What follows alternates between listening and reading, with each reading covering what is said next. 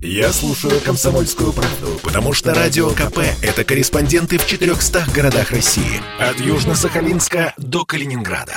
Я слушаю «Радио КП» и тебе рекомендую. По сути дела, Николай Стариков. Ну, здравствуйте. Да, это голос Владимира Варсобина. Две недели, Николай, мы с вами не виделись и не слышались. Я думаю, наши слушатели, слушатели скучали по нашему. Добрый вечер, уважаемые радиослушатели. В эфире очередной выпуск программы, и сегодня все ее ведущие в сборе.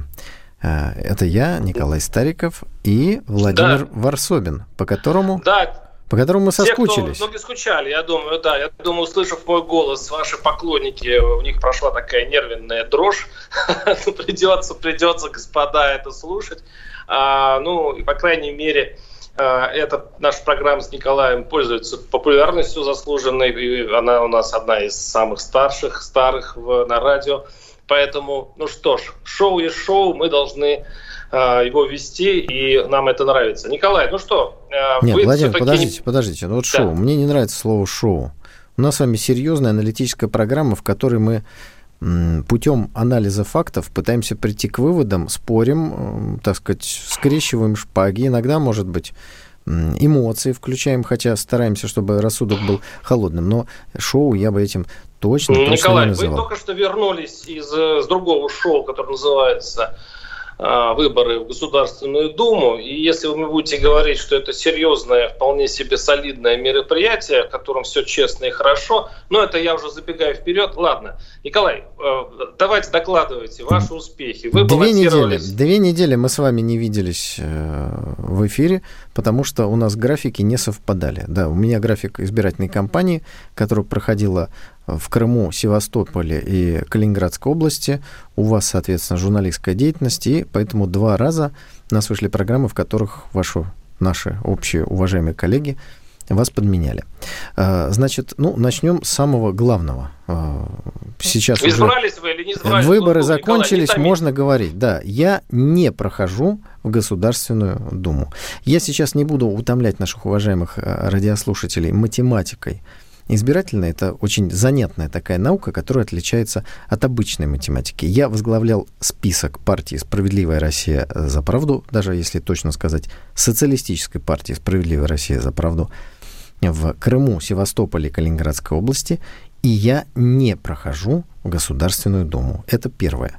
Это, как говорится, ну, наверное, не очень радостная новость. А, вторая новость положительная – продолжается общественная деятельность, продолжается политическая работа. Я полон сил энергии, абсолютно не унываю. Ну, понятно, что, так сказать, не, не пройдя, есть определенные какие-то грусть, но она легкая, наносная, она уже ушла. Работаем, двигаемся дальше. И те законопроекты, о которых мы говорили, и которые будут готовиться и уже готовы, будут вноситься нашими коллегами в Государственную Думу. Так что те идеалы, цели, которые мы формулировали в рамках избирательной кампании, дорогие друзья, мы будем их дальше отстаивать. Вот это совершенно точно. Николай, ну давайте сразу математический вопрос. Смотрите, до выборов, э, в смысле 4-5 лет назад, предыдущие выборы, Справедливая Россия э, набрала на 1% меньше, чем вы сейчас. Я уж не буду там точно вдаваться в эти цифры. Ну, в общем, э, появление вас и появление э, Прилепина, вот соединение вот этих трех еще там, партий вместе, дало вам ровно 1%. Один там, может быть, с копейками. Вопрос, почему так мало, Николай? Я так думаю, что вы надеялись все-таки на большее, потому что три партии соединяются в одну. И что помешало вам, как вы думаете? Ну, а, я, конечно, сейчас, наверное, не готов полностью э, анализ дать, потому что окончательный подсчет голосов идет. Еще, честно говоря, даже не до конца понятно, кто из э, наших коллег проходит, кто не проходит. Есть там всевозможные детали и нюансы. Но в целом, э, знаете, один и тот же результат можно подать совершенно по-разному. Вот смотрите, да, как его подали вы. А теперь послушайте, как мне кажется, правильно сказать в результате избирательной кампании Социалистической партии «Справедливая Россия за правду» сформирует третью по размеру фракцию в Государственной Думе. Третью по размеру фракцию в Государственной Думе, потому что проходит а, хорошее количество одномандатников, а результат а, наш и результат ЛДПР по сути между собой идентичен. Там разница в 5 сотых. Но поскольку одномандатников эм, у нас больше проходит, то есть в данном случае социалисты очень неплохо выступили по одномандатным округам, будет третья по размеру фракция. И, конечно, в перспективе я здесь сразу хочу сказать, об этом говорил и э, Захар Прилепин, Сергей Михайлович Миронов говорил. Я с вами этот вопрос неоднократно обсуждал. Вопрос объединения левых сил, левых партий, движений, э, деятелей в одну большую левую силу политическую, которая могла бы уравновесить ту правящую партию, которая у нас сегодня имеется, это вопрос насущный в Государственной Думе, а в перспективе, конечно, хотелось бы, чтобы это было уже не несколько левых партий, а одна большая объединенная левая партия, которая, сложив голоса и симпатии избирателей, во-первых, получит синергетический эффект, а во-вторых, придут те избиратели, здесь я убежден, которые не могут определиться, за кого им голосовать. Вы знаете, человек хотел бы со социального государства, хотел бы строительства справедливого общества, но он видит одну, две, три, четыре организации, которые выступают с похожей программой, а я это видел на дебатах, э, которые в большом количестве посетил и поучаствовал в них. И он думает, я не могу определиться, я не пойду на выборы. Думаю, что и здесь, э, потому что, по сути, ну, грубо говоря, полстраны на выборы все равно не пришло. Так что объединение левых сил – это один из способов, не исчерпывающий, конечно, привести на избирательные участки еще значительную часть наших граждан. Потому что тогда исход выборов будет совершенно иной. А, Николай, ну, во-первых, вам ничто не мешает в Госдуме, ну, не вам конкретно, а имеется в вашей партии, а, вступить в коалицию с КПРФ и не объединяясь структурно, а просто сотрудничая по разным вопросам, пытаться как-то действительно преодолеть. Э, э, но это же конституционное большинство Единой России получило. Как его преодолеешь? Вообще, имеет вообще смысл оппозиции при нынешнем раскладе голосов, когда у Единой России получает значит, э, конституционное большинство, а, ну и что? Теперь вы там будете находиться, ну, в принципе, как мебель. То есть от вас уже зависит ничто не будет. Подождите, Владимир. Ну, собственно говоря, так, такие какие-то нотки у вас безнадега.ру. Вот я предлагаю отложить это в сторону. Да, потому что наша задача изменить направление развития государства без разрушения самого государства. Вместо олигархического капитализма, который сегодня строится, начать строительство и активно его э, начать социального государства, социализма 21 Николай, века. как вы при конституционном большинстве Единой России будете решать, вот, добиваться вот что-то вот, в э, Госдуме? Я только это хотел спросить. Ну, во-первых, э, смотрите, несколько организаций, в первую очередь, конечно, КПРФ и «Справедливая Россия за правду», выступают за отмену пенсионной реформы. И на дебатах была понятна абсолютная схожесть взглядов. Вот законопроекты об отмене пенсионной реформы будут внесены, я надеюсь. И здесь задача очень активно информационно подсветить, потому что проваливать их после того, что в ходе избирательной кампании об этом очень много говорили, а, может уже не так с руки быть правящей партии. Хочу сказать, что за время избирательной кампании очень многие идеи, которые мы озвучивали, в той или иной степени начали вдруг воплощаться. Мы говорили о справедливом базовом доходе. Были выплаты, которые, ну, как мы с вами, взрослые люди, оцениваем как совершенно случайное совпадение перед избирательным циклом. Ну, были выплачены деньги учителям, военным, пенсионерам. Вот выплата блокадникам прошла. Это хорошо, но надо, чтобы это происходило часто, желательно ежемесячно, и у людей не было ощущения, что это хоть как-то может быть привязано к тому, что вот там через неделю, через две э, выборы происходят. Вот э, так что работа, работа, работы очень много. Но я, собственно говоря, еще хотел поделиться определенными наблюдениями, которые, которые, простите за тавтологию, наши наблюдатели, и я лично наблюдали во время избирательной кампании. Сразу хочу да, сказать... мы придем. Мы, мы в следующей части передачи об этом поговорим. Я 10 минут дисциплинированно ждал, Николай, когда вы заговорите о честности этих выборов, потому что я же э, э, задаю направляющие такие вопросы, думаю, что вы сейчас... Так а что вы стесняетесь? Вы, вы споко... Не, не, подождите, а мне это интересно было. Вы спокойно приняли конституционное большинство Единой России, как само собой разумеющееся. Вы просто сейчас э, как будто по инерции продолжаете свою избирательную кампанию, рассказывая уже ничто ваши слова уже ничего не значат после выборов, тем более, что вы не депутат. Но обычно, вот я прошел через многие штабы, которые, я был в ЛДПР, Яблоко вот сразу после выборов, и пообщался со многими партийцами. Все начинают с того, что это липовые выборы, что то, что вы... Я же, я же вам задавал вопрос про проценты. Вы спокойно сказали, что ну все нормально как бы. То есть, ну, возможно, в следующей части вы скажете что-то другое. Но все начинают с того, что это липа, что этим процентам нельзя верить, что, большому счету, интернет-голосование, которое, кстати говоря, оказалось самым зверским и самым липовым вот, э, оружием Кремля, как вот считают многие оппозиционеры, вот как раз и сломало хребет честному голосованию. Мы об этом поговорим, Николай. Я надеюсь, что у вас будет что сказать на эту тему, а мы сейчас прервемся и вернемся через несколько минут. Послушай, дядя, Радио КП. Ведь недаром я его слушаю и тебе рекомендую. По сути дела, Николай Стариков.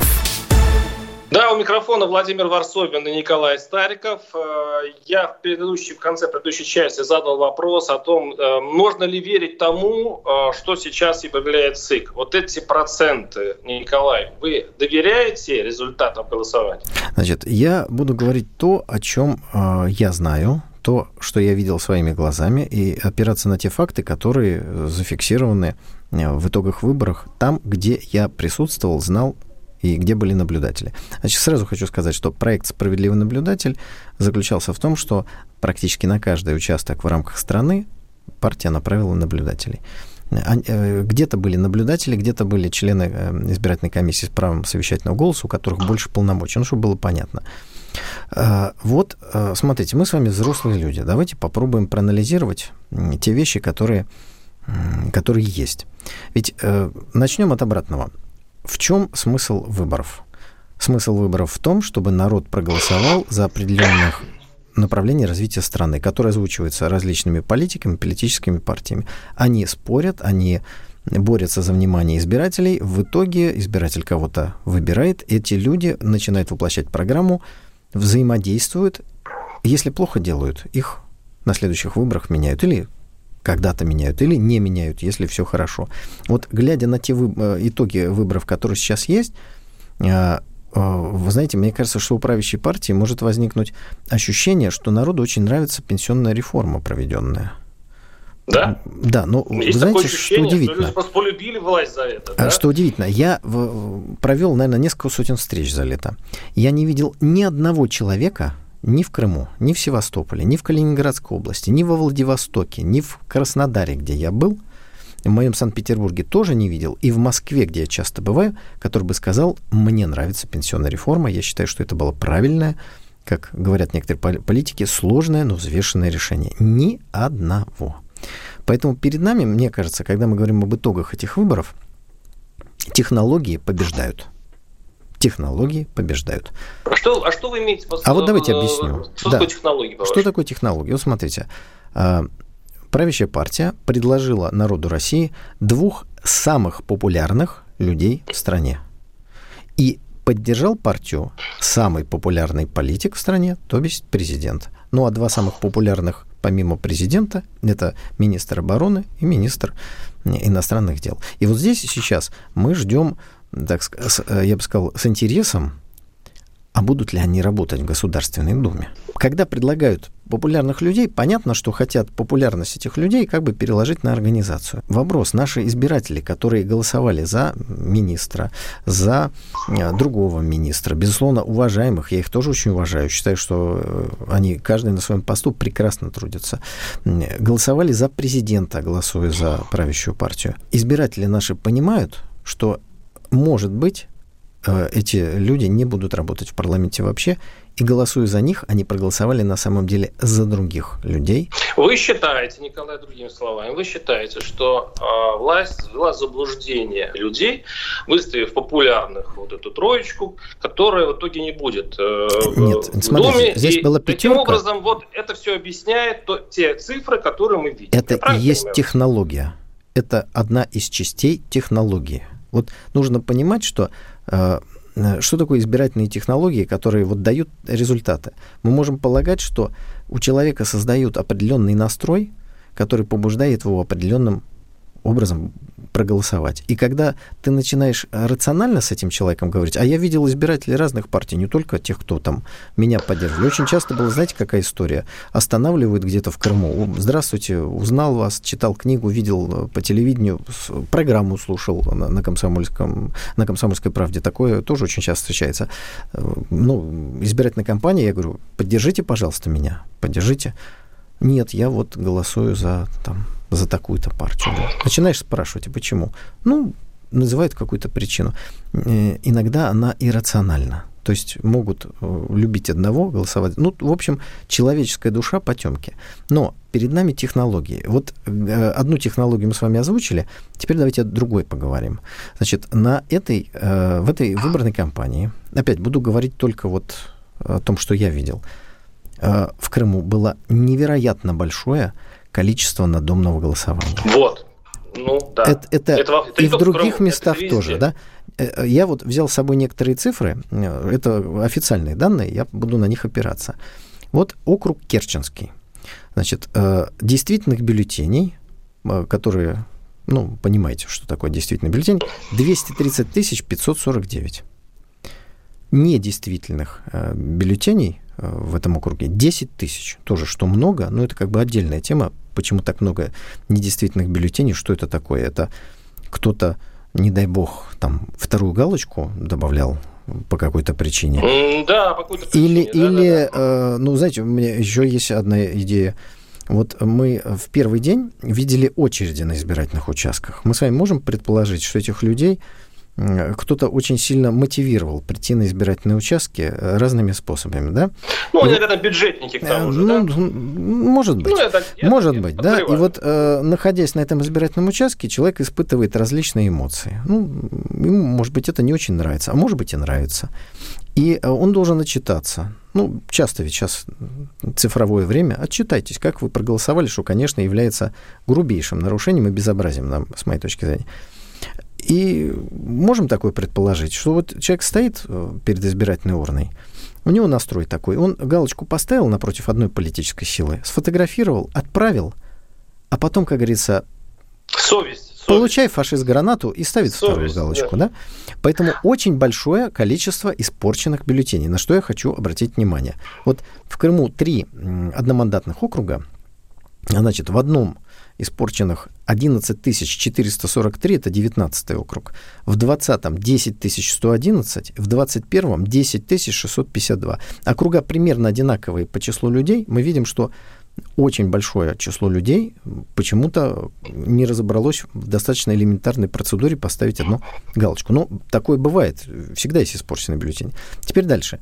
Итак, берем вот, например, Керченский округ. Да? Действительных бюллетеней 230 тысяч.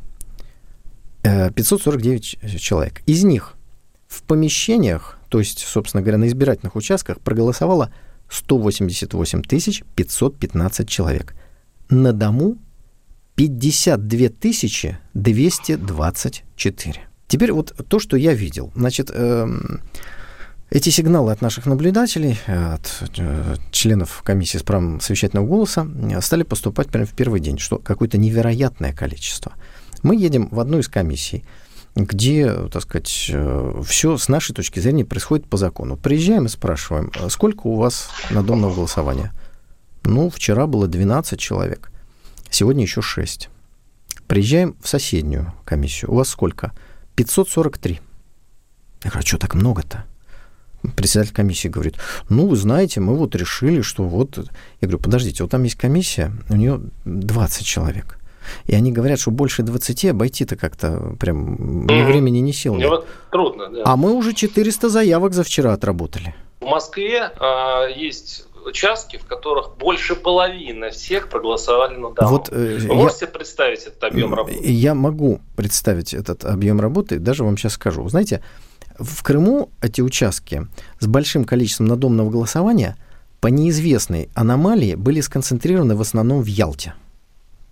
Вот почему, почему Ялте, как вы думаете? Вот нет объяснения. Может быть, это с водой связано, с дождем каким-то, с ветром. Потому что именно в Ялте огромное количество людей почему-то оказалось не в состоянии прийти на участки. Но здесь, вот, кстати, нужно пояснить, что э, сама комиссия принимает решение удовлетворить, удовлетворить ли просьбу избирателя прийти к нему. Понятно, что есть там инвалиды, больные, пожилые люди. Конечно, это есть и всегда было. Но никогда не было в таком масштабе. Это просто невероятный масштаб. Так вот, рекордсмен – это один из УИКов в Ялте. Значит, там зарегистрировано было чуть больше 1700 избирателей. На надомное голосование комиссия записала 977 человек. В этот УИК я приехал лично. Спрашиваю председателя.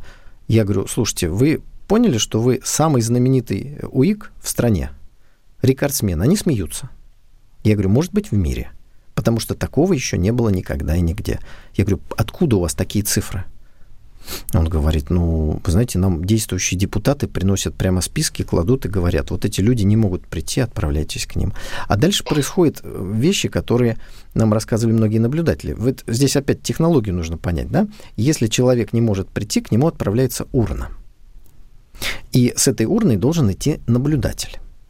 Так вот, на некоторых участках старались э, сделать урн даже больше, чем законодательство э, разрешает. Там от 2, 3, а там было 5 и 6. А столько наблюдателей на участках не всегда есть. Когда наблюдатель идет с урной, он отправляется, все нормально. Наши наблюдатели говорили, что были ситуации достаточно часто, когда люди удивлялись, что к ним приехали с урной, они не ждали. Более а того, в чем подвох? Извините, Николай. Подождите, я закончу. Я закончу. Ага. Значит, э, были ситуации, когда люди даже сходили, проголосовали уже, и вдруг им звоночек в дверь, мы к вам приехали. Э, значит, нам рассказывали, что это уже жители, что ходили люди какие-то и говорили, не ходите на избирательные участки, к вам придут с урной. То есть вот, вот такая история была. Теперь ваш вопрос.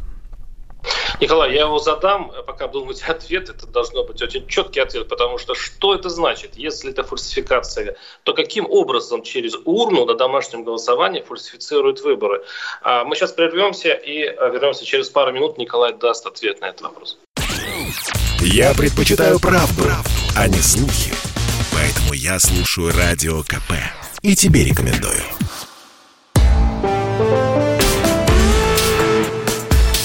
По сути дела, Николай Стариков.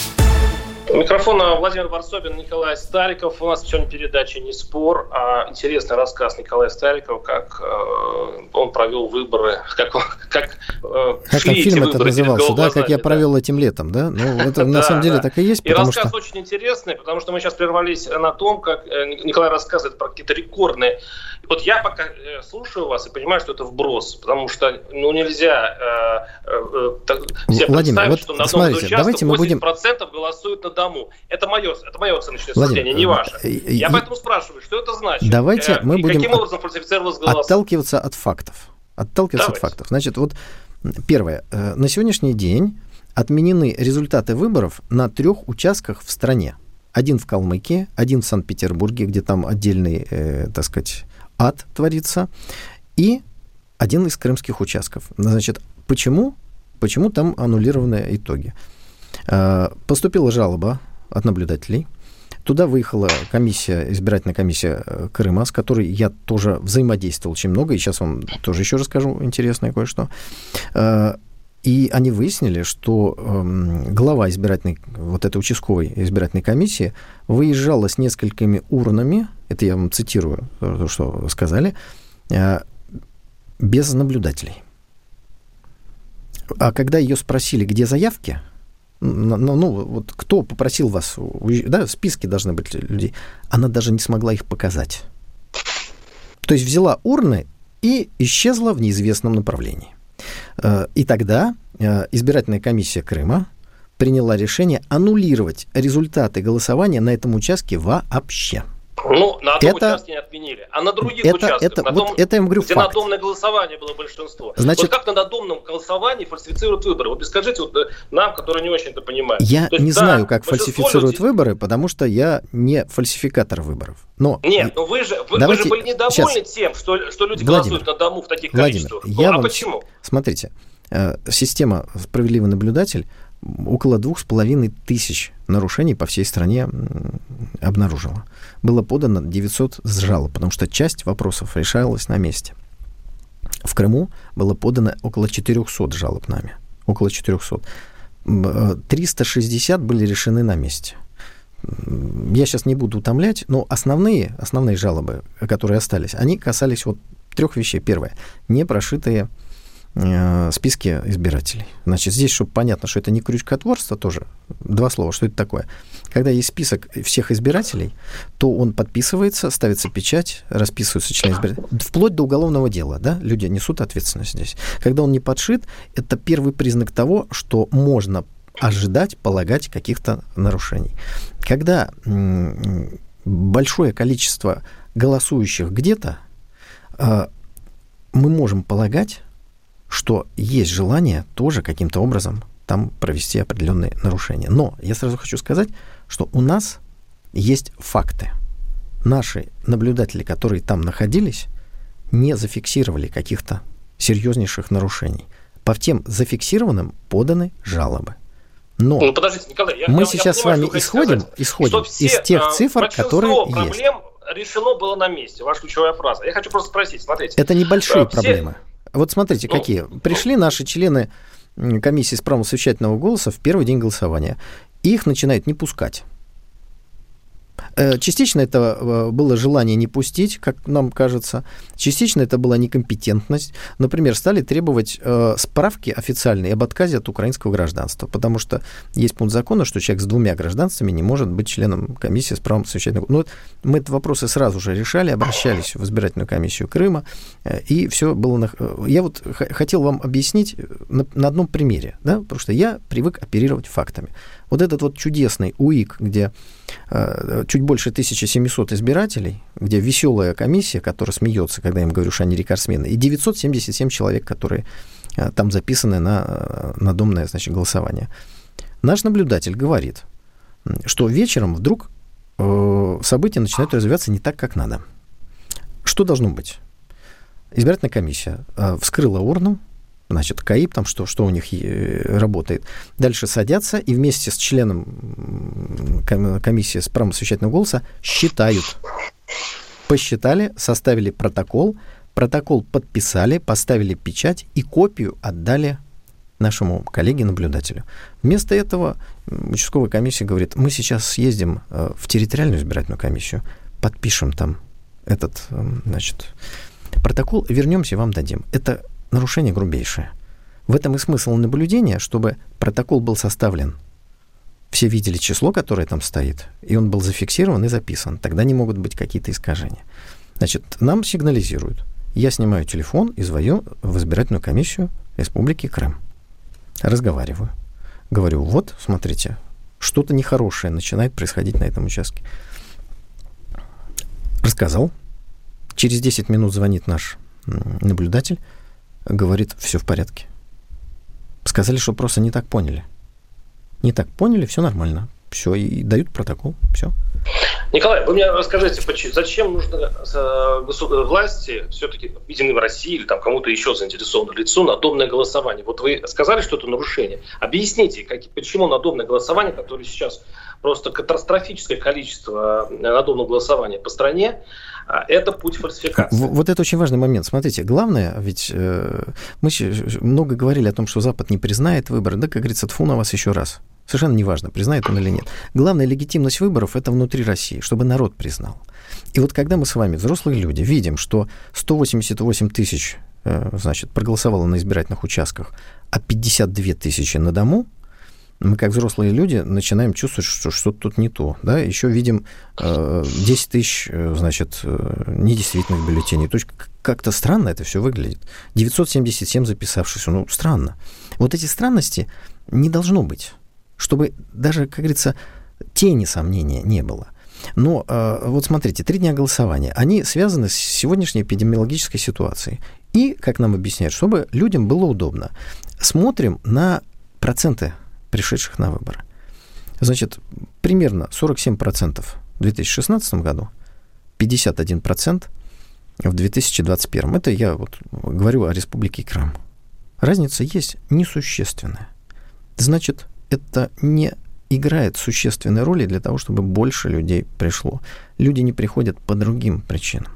Но если будет один день голосования – то при всем желании обойти 977 или даже 500 или 300 э, каких-то домохозяйств, квартир ну, совершенно невозможно, потому что это будут какие-то, ну, прям настолько скоростные ну, вещи, Слишком которые... Быстро. Николай, а в тот самый волшебный УИ, который вы рассказывали, в итоге какой там э, процент получил один Россия и какой получили вы? А вы знаете, Помните я даже, я, я не даже не смотрел.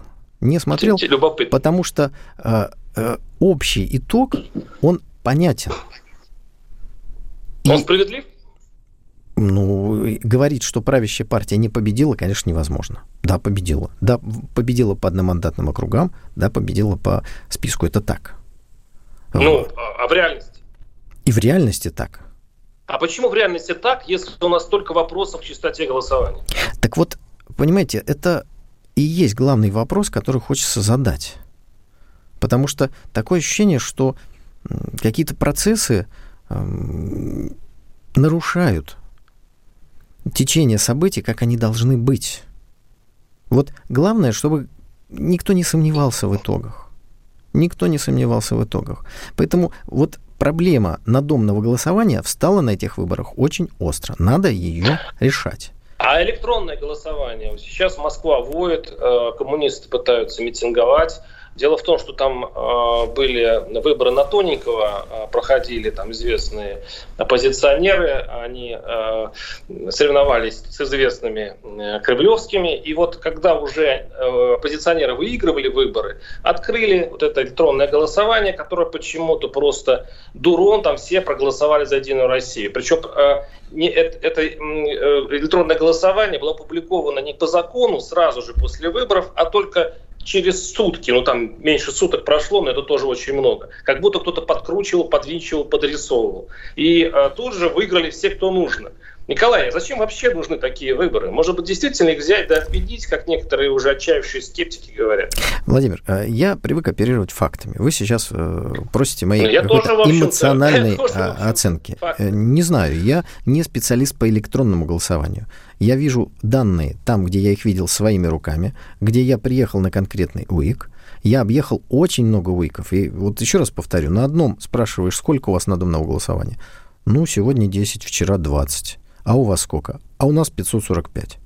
Ну вот правда, на двух э, участках, ну, так не бывает, чтобы все больные... И еще вот тоже важный момент, потому что я думаю, кто-то из радиослушателей скажет, ну, там, может быть, ну, стечение обстоятельств. Сама комиссия должна принимать решение, в законе написано и иные причины. Понятно, если человек там болен, инвалид, там, пожилой, это да. Так вот, э, Элла Панфилова говорила, что даже боюсь ковида не является основанием для того, чтобы урну понесли к этому человеку.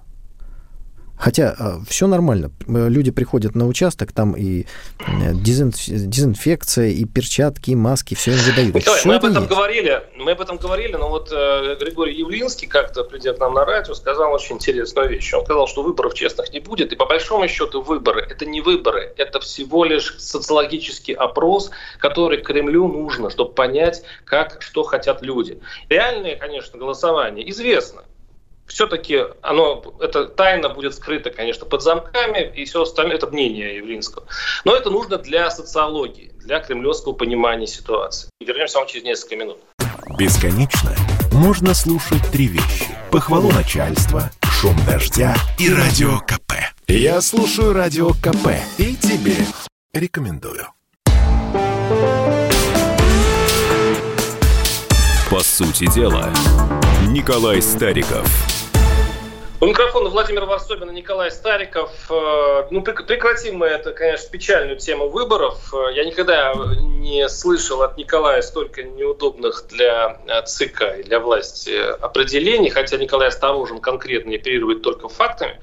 Николай, если вы не хотите больше ничего добавить, против моего спича, мы перейдем к стрелку. Это, конечно, страшный Ну, к еще более печальной теме. Э, и здесь э, я тоже думаю, что нам стоит вспомнить э, одну из наших программ. Мы это обсуждали. Потом это обсуждалось в эфире телеканалов. Значит, что хочу сказать.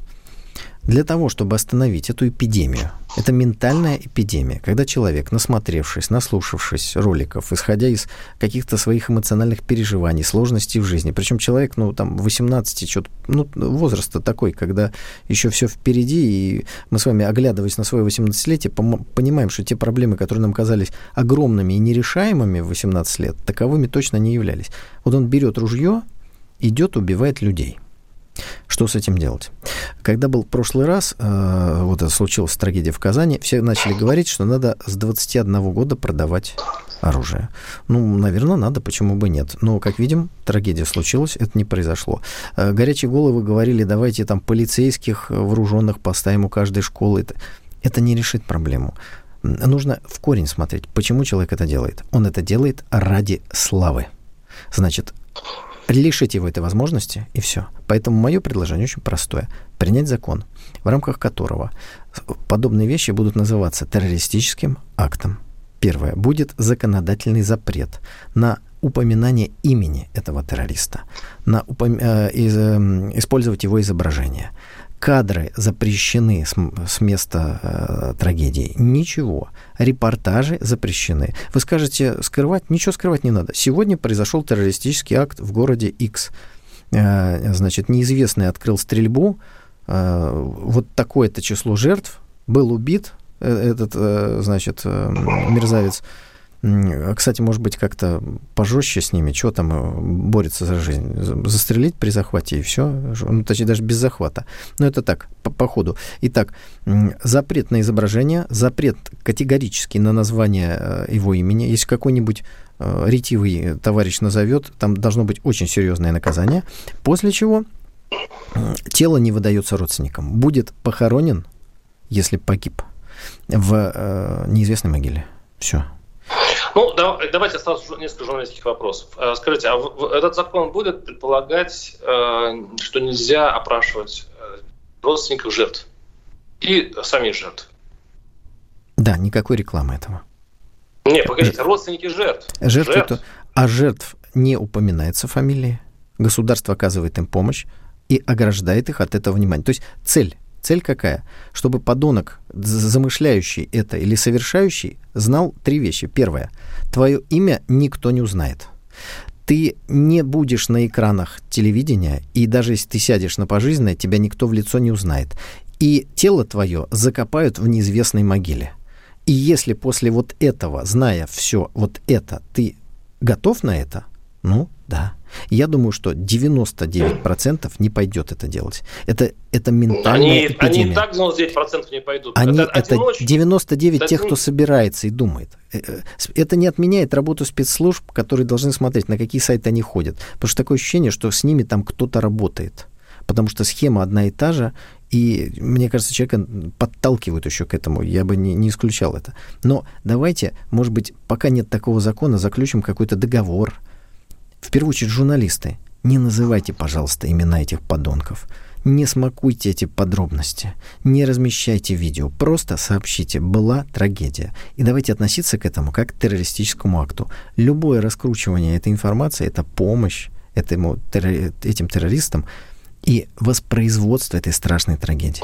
Николай, я думаю, вот что произойдет. В принципе, ваши пожелания благие, и даже спорить особо не хочется, но просто это законы профессии такие. А, вы ничего не скроете все равно. Нельзя сделать э, тайно явным.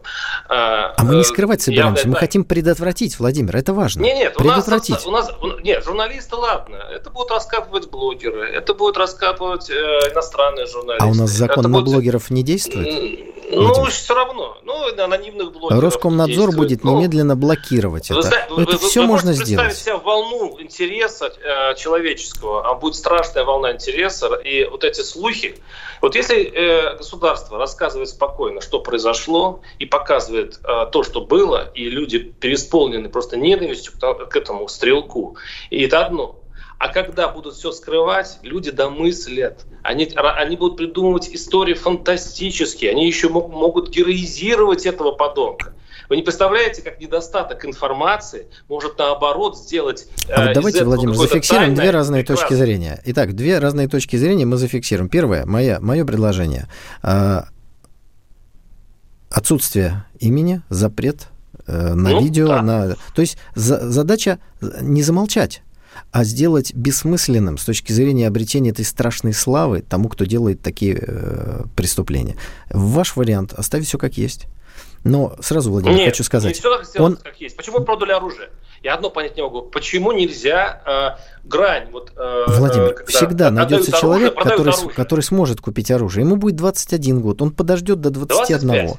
25. Да, да хоть 49. 25. Это не, не предотвратит. Не, не, не, это, 25 лет это уже не, не бывает. Ну хорошо, согласен. Давайте увеличим. Типа, это, это обсуждаемо. Да? Но мне кажется, что бороться с э, вот этой ментальной болезнью нужно не увеличением возраста, а вот именно э, вышибить смысл в таком страшном террористическом акте? Потому что это действительно террористический акт. А вы читали, вы читали вот его дневник э, вот этого ну, ну Вот смотрите, возвращаемся к моей точке зрения. Он, подождите, подождите, ну, Запрет публикации 10 дневника 10 секунд. террориста. Он, он вовсе, Запрет он обсуждения не... дневника террориста. Николай, Николай, Запрет Николай, изображения фотографии террориста. Владимир, давайте здесь и сейчас попробуем выполнить мое предложение. При этом я вам благодарен за то, что вы не называете его имя. Давайте забудем его мне не хочется имя. называть И не надо. Нет.